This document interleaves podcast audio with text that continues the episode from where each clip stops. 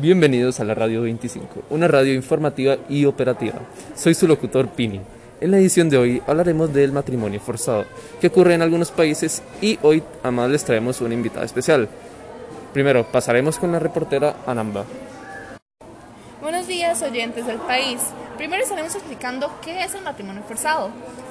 Es una práctica en la que una o dos personas están unidas en contra de su voluntad y consentimiento. Las Naciones Unidas ven este tipo de prácticas como una forma de violación a los derechos humanos, ya que restringen o limitan los principios de libre elección. Además, ¿en qué países es común esta práctica?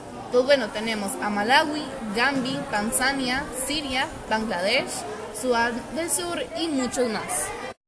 Bueno, también se sabe que esta práctica puede ser muy cruel, ya que la mayoría de víctimas de este tipo de prácticas eh, suelen ser niños, eh, niñas, mujeres u hombres incluso. Pero em, se, han se, han presentado más de estos casos con niñas alrededor de las edades de 12 a 16 años.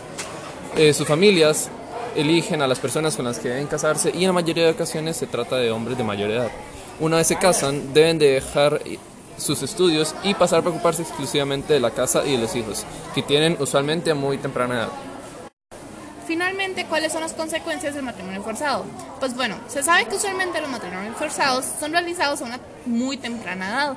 Esto a la vez puede causar embarazos de adolescentes, lo cual puede poner en un alto riesgo la vida de la madre. También, debido a las distintas culturas, la mujer puede estar en riesgo si de alguna manera rechaza el matrimonio, ya que, y lamentablemente, no tienen elección y pueden recibir altos castigos. Otra consecuencia negativa del matrimonio forzado es que puede interrumpir los estudios de la mujer y la limita a tener que cuidar de su hijo o hija y a realizar los trabajos de la casa, como se menciona anteriormente. Muchas gracias. Gracias.